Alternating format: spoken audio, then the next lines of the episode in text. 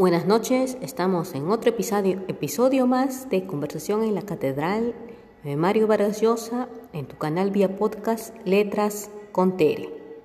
No te lo pierdas.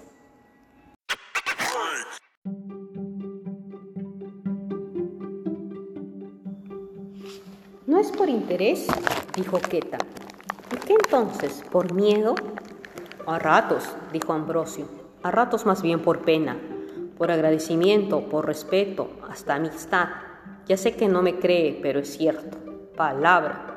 ¿No sientes nunca vergüenza? dijo Queta. ¿De la gente, de tus amigos? ¿O a ellos les cuentas como a mí? Lo vio sonreír con cierta amargura en la semi-oscuridad. La ventana de la calle estaba abierta, pero no había brisa, y la atmósfera inmóvil y cargada de vaho de la habitación, el cuerpo desnudo de él comenzaba a sudar.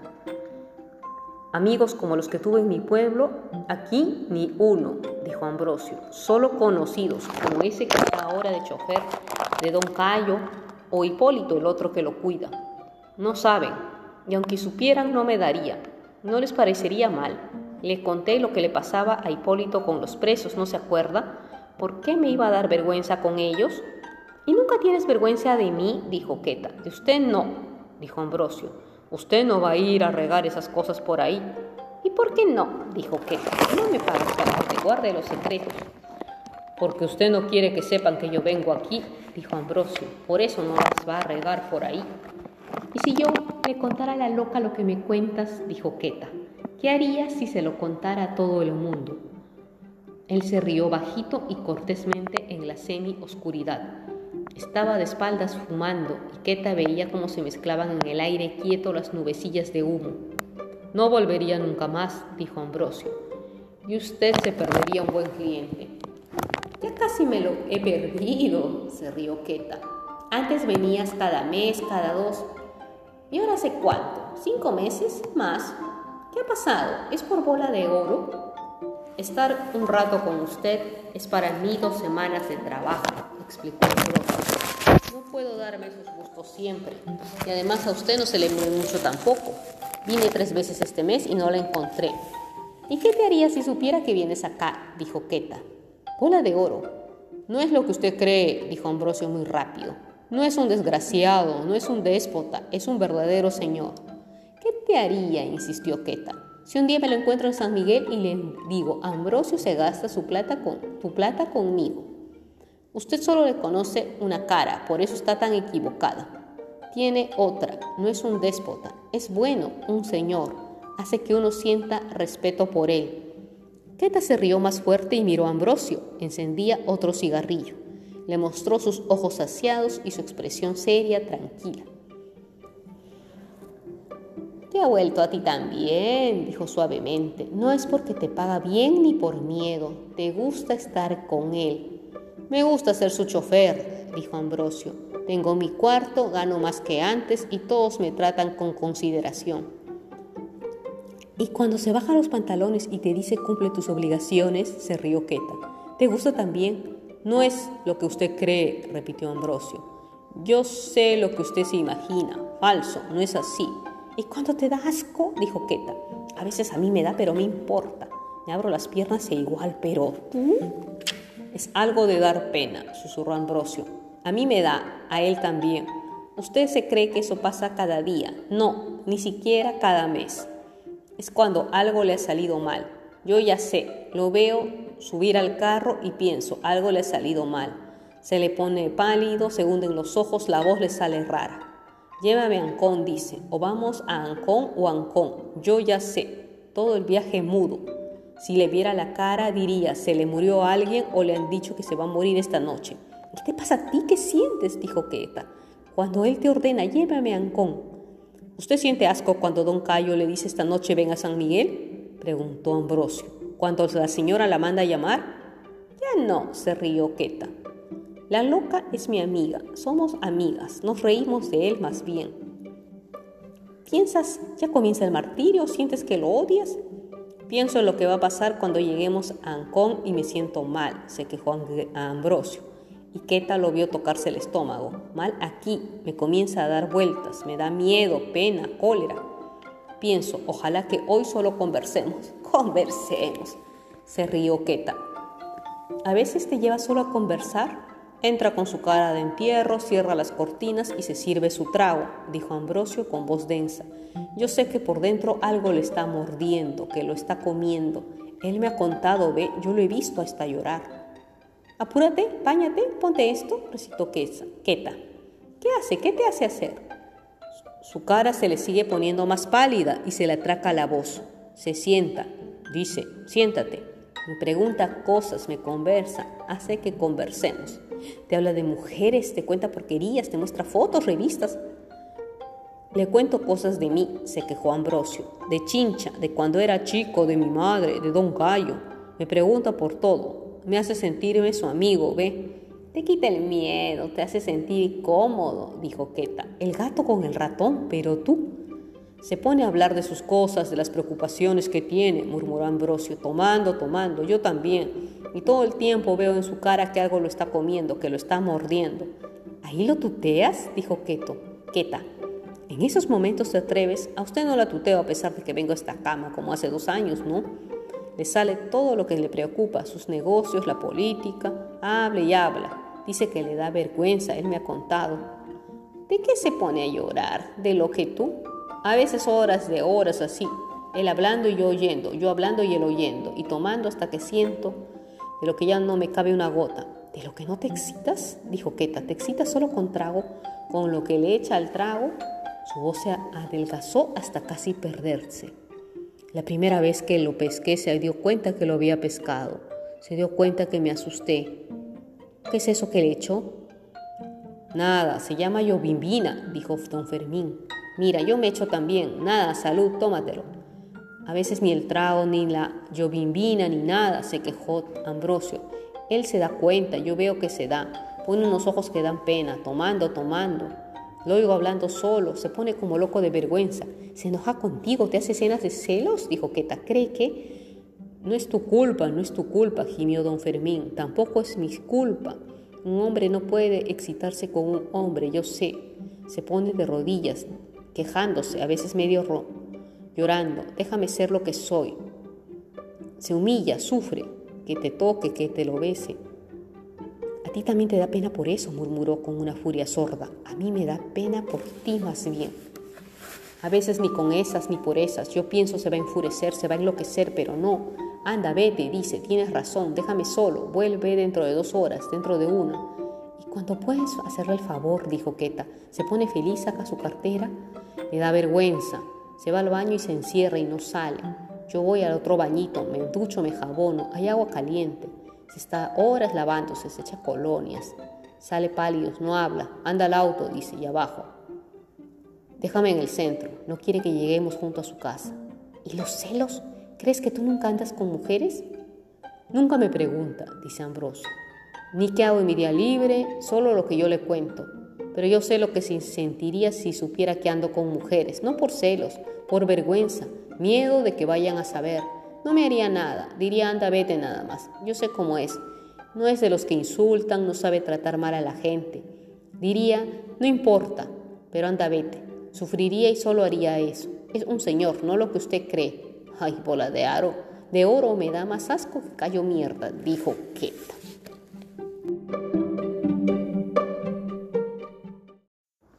¿Cómo fue, niño? dice Ambrosio. ¿Sufrió mucho antes de? Había sido algún tiempo después de la primera crisis de Diablos Azules de Carlitos Zabalita. Una noche había anunciado en la redacción con aire resuelto. No voy a chupar un mes. Nadie le había creído, pero Carlitos cumplió escrupulosamente la voluntaria cura de desintoxicación.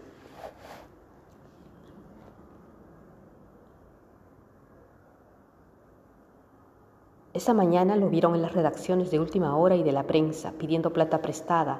Al atardecer lo encontró Arispe sentado en el portal, en una mesita del bar Cela, la nariz como un tomate y los ojos disueltos, bebiendo solo. Se sentó a su lado, pero no pudo hablarle. No estaba borracho, contó Arispe, sino macerado en alcohol. Esa noche se presentó en la redacción caminando con infinita cautela y mirando a través de las cosas.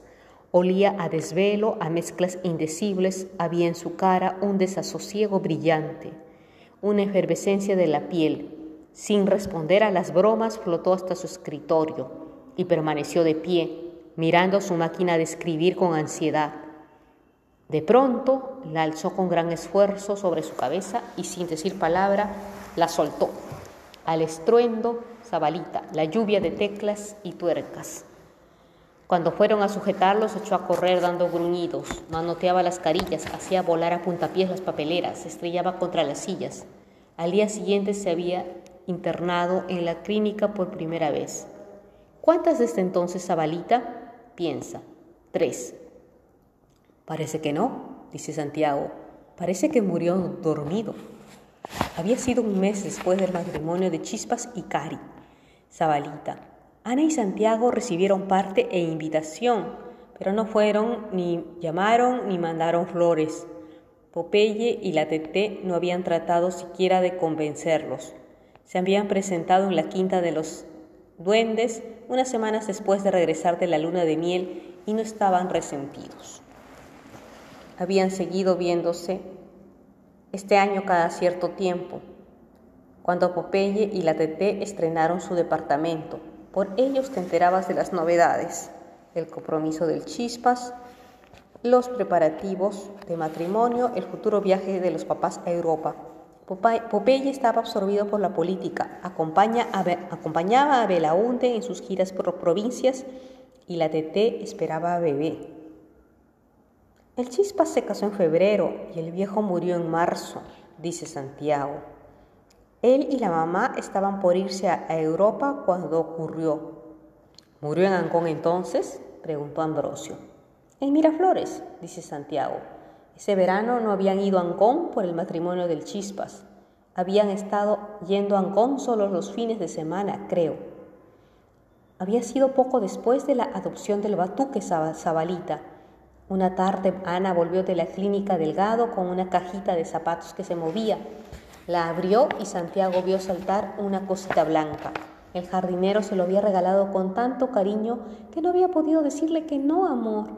Al principio fue un fastidio, motivos de discusiones. Se orinaba en la salita, en las camas, en el cuarto de baño.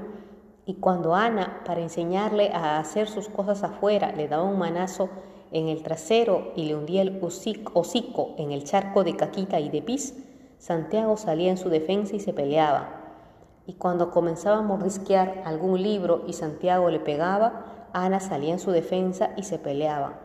Al poco tiempo aprendió, rascaba la puerta de calle cuando quería orinar y miraba el estante como si estuviera electrizado. Tu papá, flaco, estaba sofocado. Acaba de llamarme el chispas.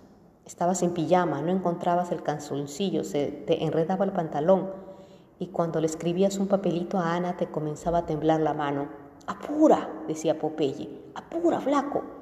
Llegaron a la clínica americana al mismo tiempo que la Teté. No estaba en la casa cuando Popeye recibió la llamada del Chispas, sino en la iglesia, y tenía en una mano el mensaje de Popeye y en la otra un velo y un libro de misa.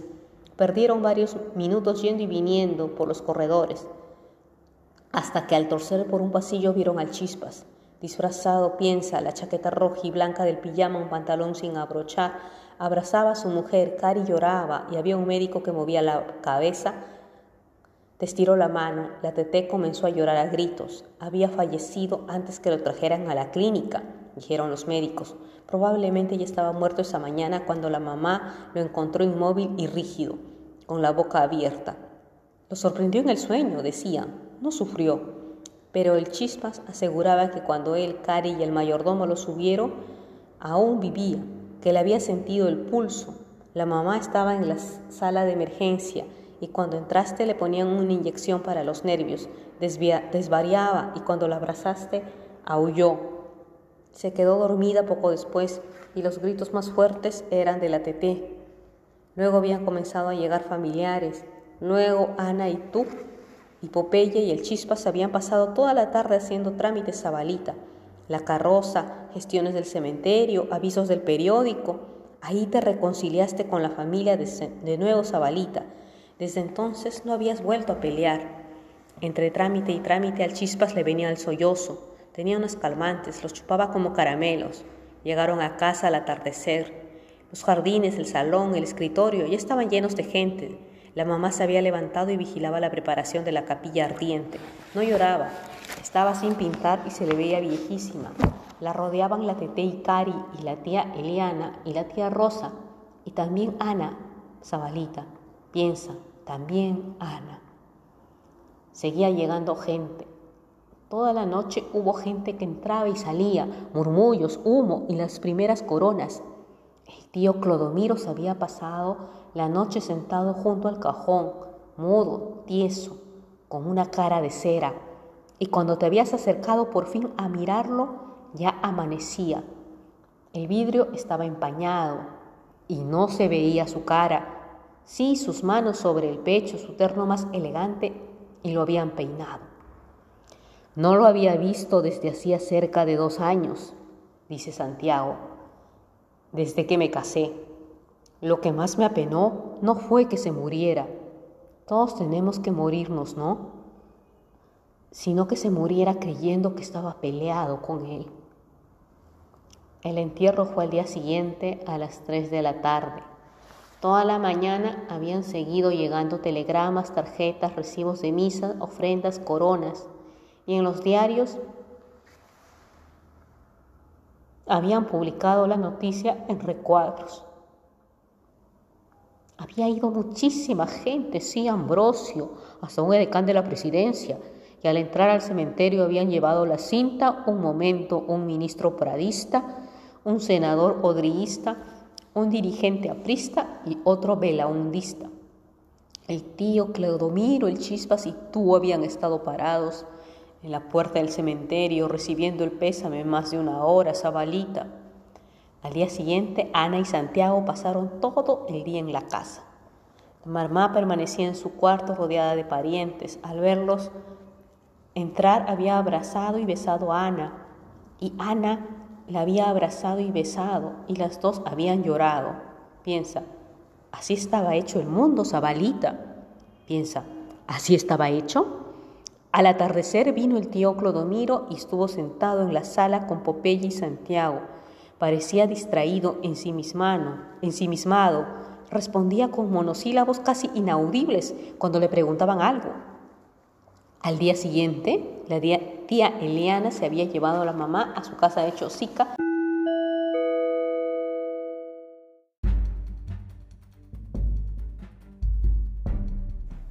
No, repitió Ambrosio. No he venido a pelear. Menos mal, porque si no llamó a Robertito.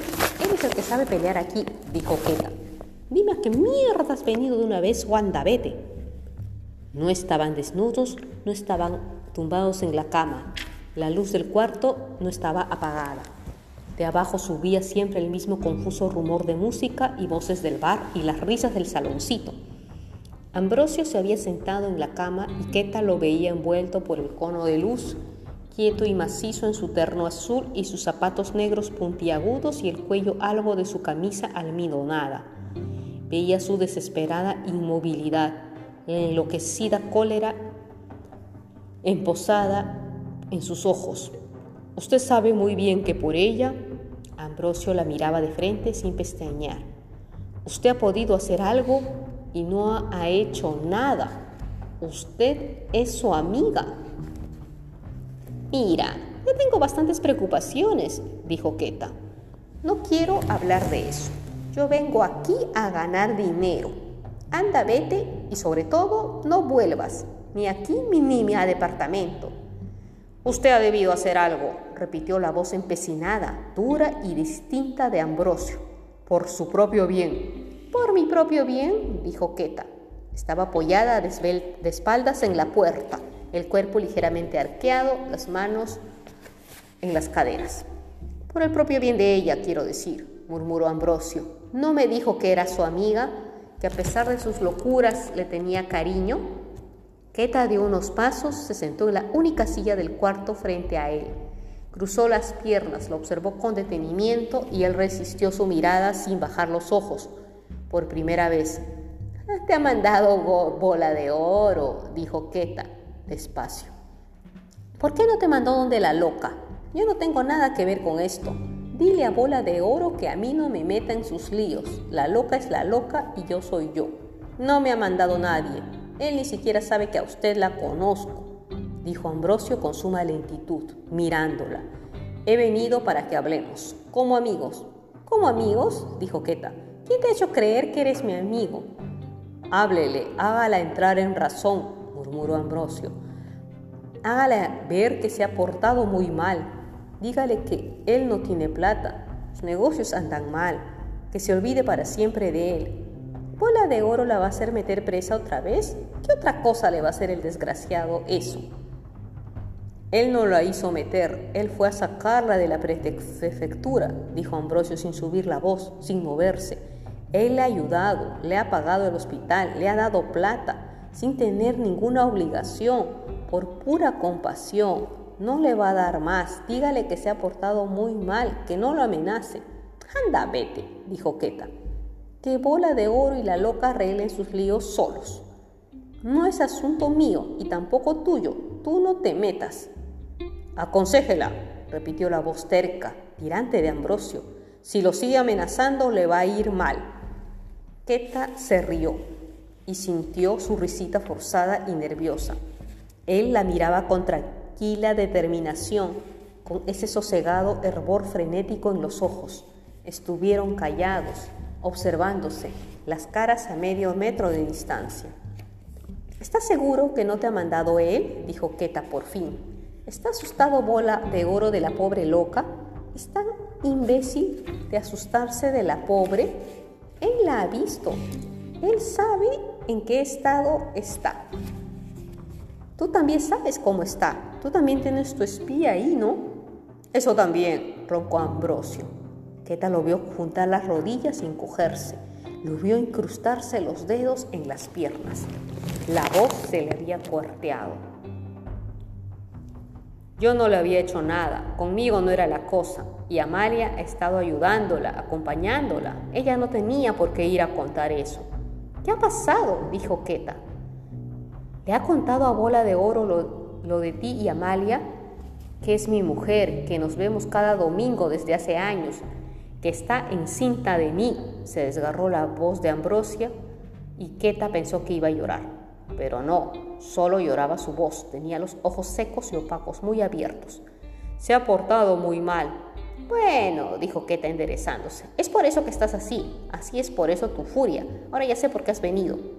Pero ¿por qué? siguió atormentándose la voz de Ambrosio, pensando que con eso lo iba a convencer, pensando que con eso le iba a sacar plata, ¿por qué ha hecho una maldad así? Porque la pobre loca ya está medio loca de verdad, susurró Quesa, Queta. ¿Acaso no sabes? Porque quiere irse de aquí, necesita irse, no ha sido por maldad. Pensando si le cuento eso va a sufrir, dijo Ambrosio. La va a hacer daño, lo va a destrozar.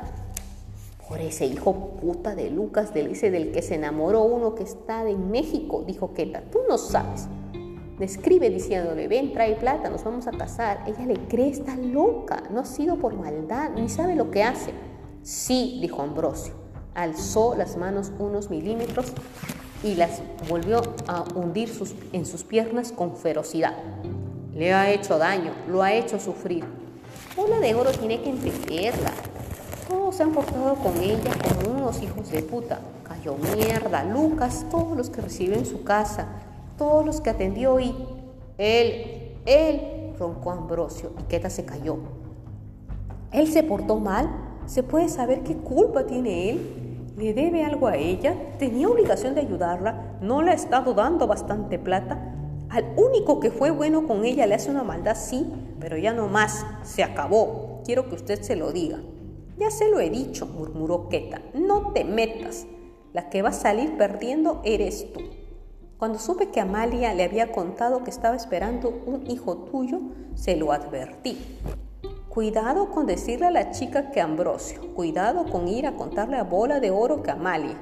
No armes líos, no te metas, es por gusto, no lo hace por maldad, quiere llevarle plata a ese Lucas, está loca sin que él le haya hecho nada, solo porque él fue bueno y le ayudó, murmuró Ambrosio.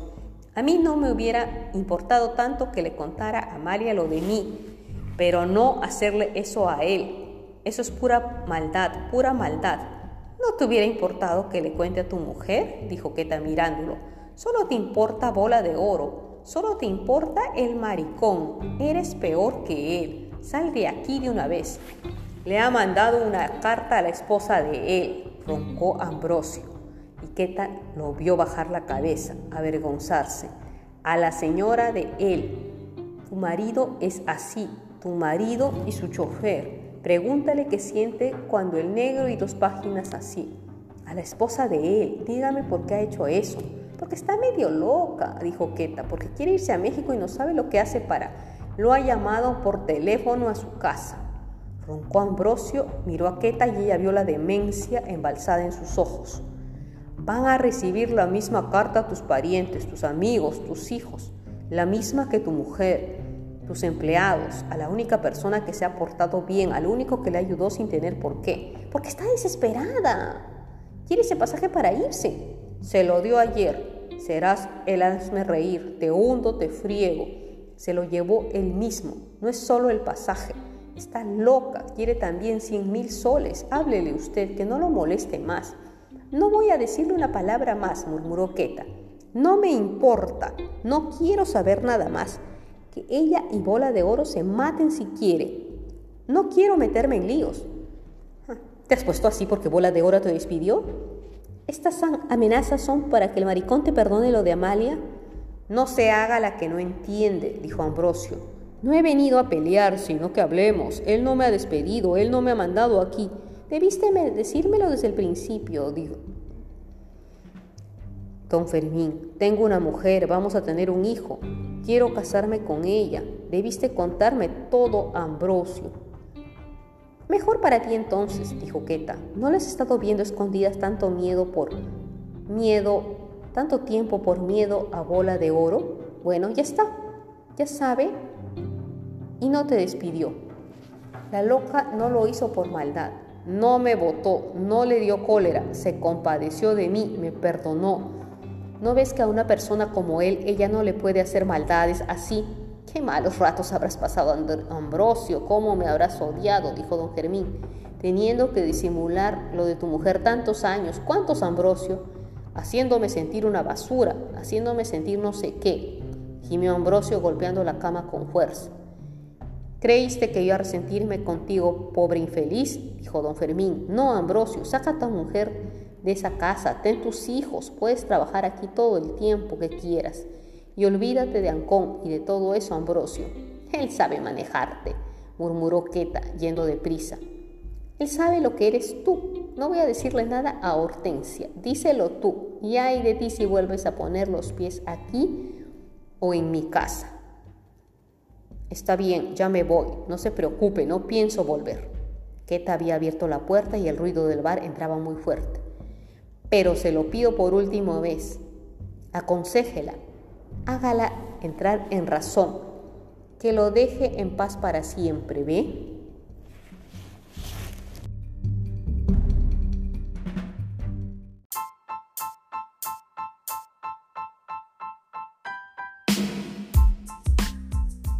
Había venido desde Tingo María a tramos cortos, por si acaso, en camión hasta Huánuco, donde pasó una noche encerrado en un cuartito de hotel. Luego en ómnibus hasta Huancayo, de ahí a Lima en tren. Al cruzar la cordillera a la altura le había dado mareos y palpitaciones, niño. Hacía apenas dos añitos y picos que había salido de Lima cuando volví, dice Ambrosio. Pero qué diferencia. A la última persona a la que podía pedir ayuda era a Ludovico. Él me había mandado a Pucallpa él me había recomendado a su pariente don Hilario B. Y si no se la pedía a él, ¿a quién entonces? A mi papá, dice Santiago. ¿Por qué no fuiste donde él? ¿Cómo no se te ocurrió? Es decir, no es que no se me ocurriera, dice Ambrosio. Usted tendría que darse cuenta niño. No me doy, dice Santiago. No dices que los mirabas tanto, no dices que él te estimaba tanto. Te hubiera ayudado, no se te ocurrió. Yo no iba a meterlo a su papá en un apuro precisamente porque lo respetaba tanto, dice Ambrosio. Fíjese quién era él y quién era yo, niño. Le iba a contar. Ando corrido, soy ladrón, la policía me busca porque vendí un camión que no era mío. Con él tenías más confianza que conmigo, ¿no es cierto? dice Santiago. Un hombre, por jodido que esté, tiene su orgullo, dice Ambrosio. Don Fermín tenía un buen concepto de mí. Yo andaba arruinado, hecho una mugre, ¿ve? ¿Y por qué a mí sí? dice Santiago. ¿Por qué no te ha dado vergüenza contarme a mí lo del camión? Será porque ya ni orgullo, me queda, dice Ambrosio. Pero entonces me quedaba. Además, usted no es su papá, niño.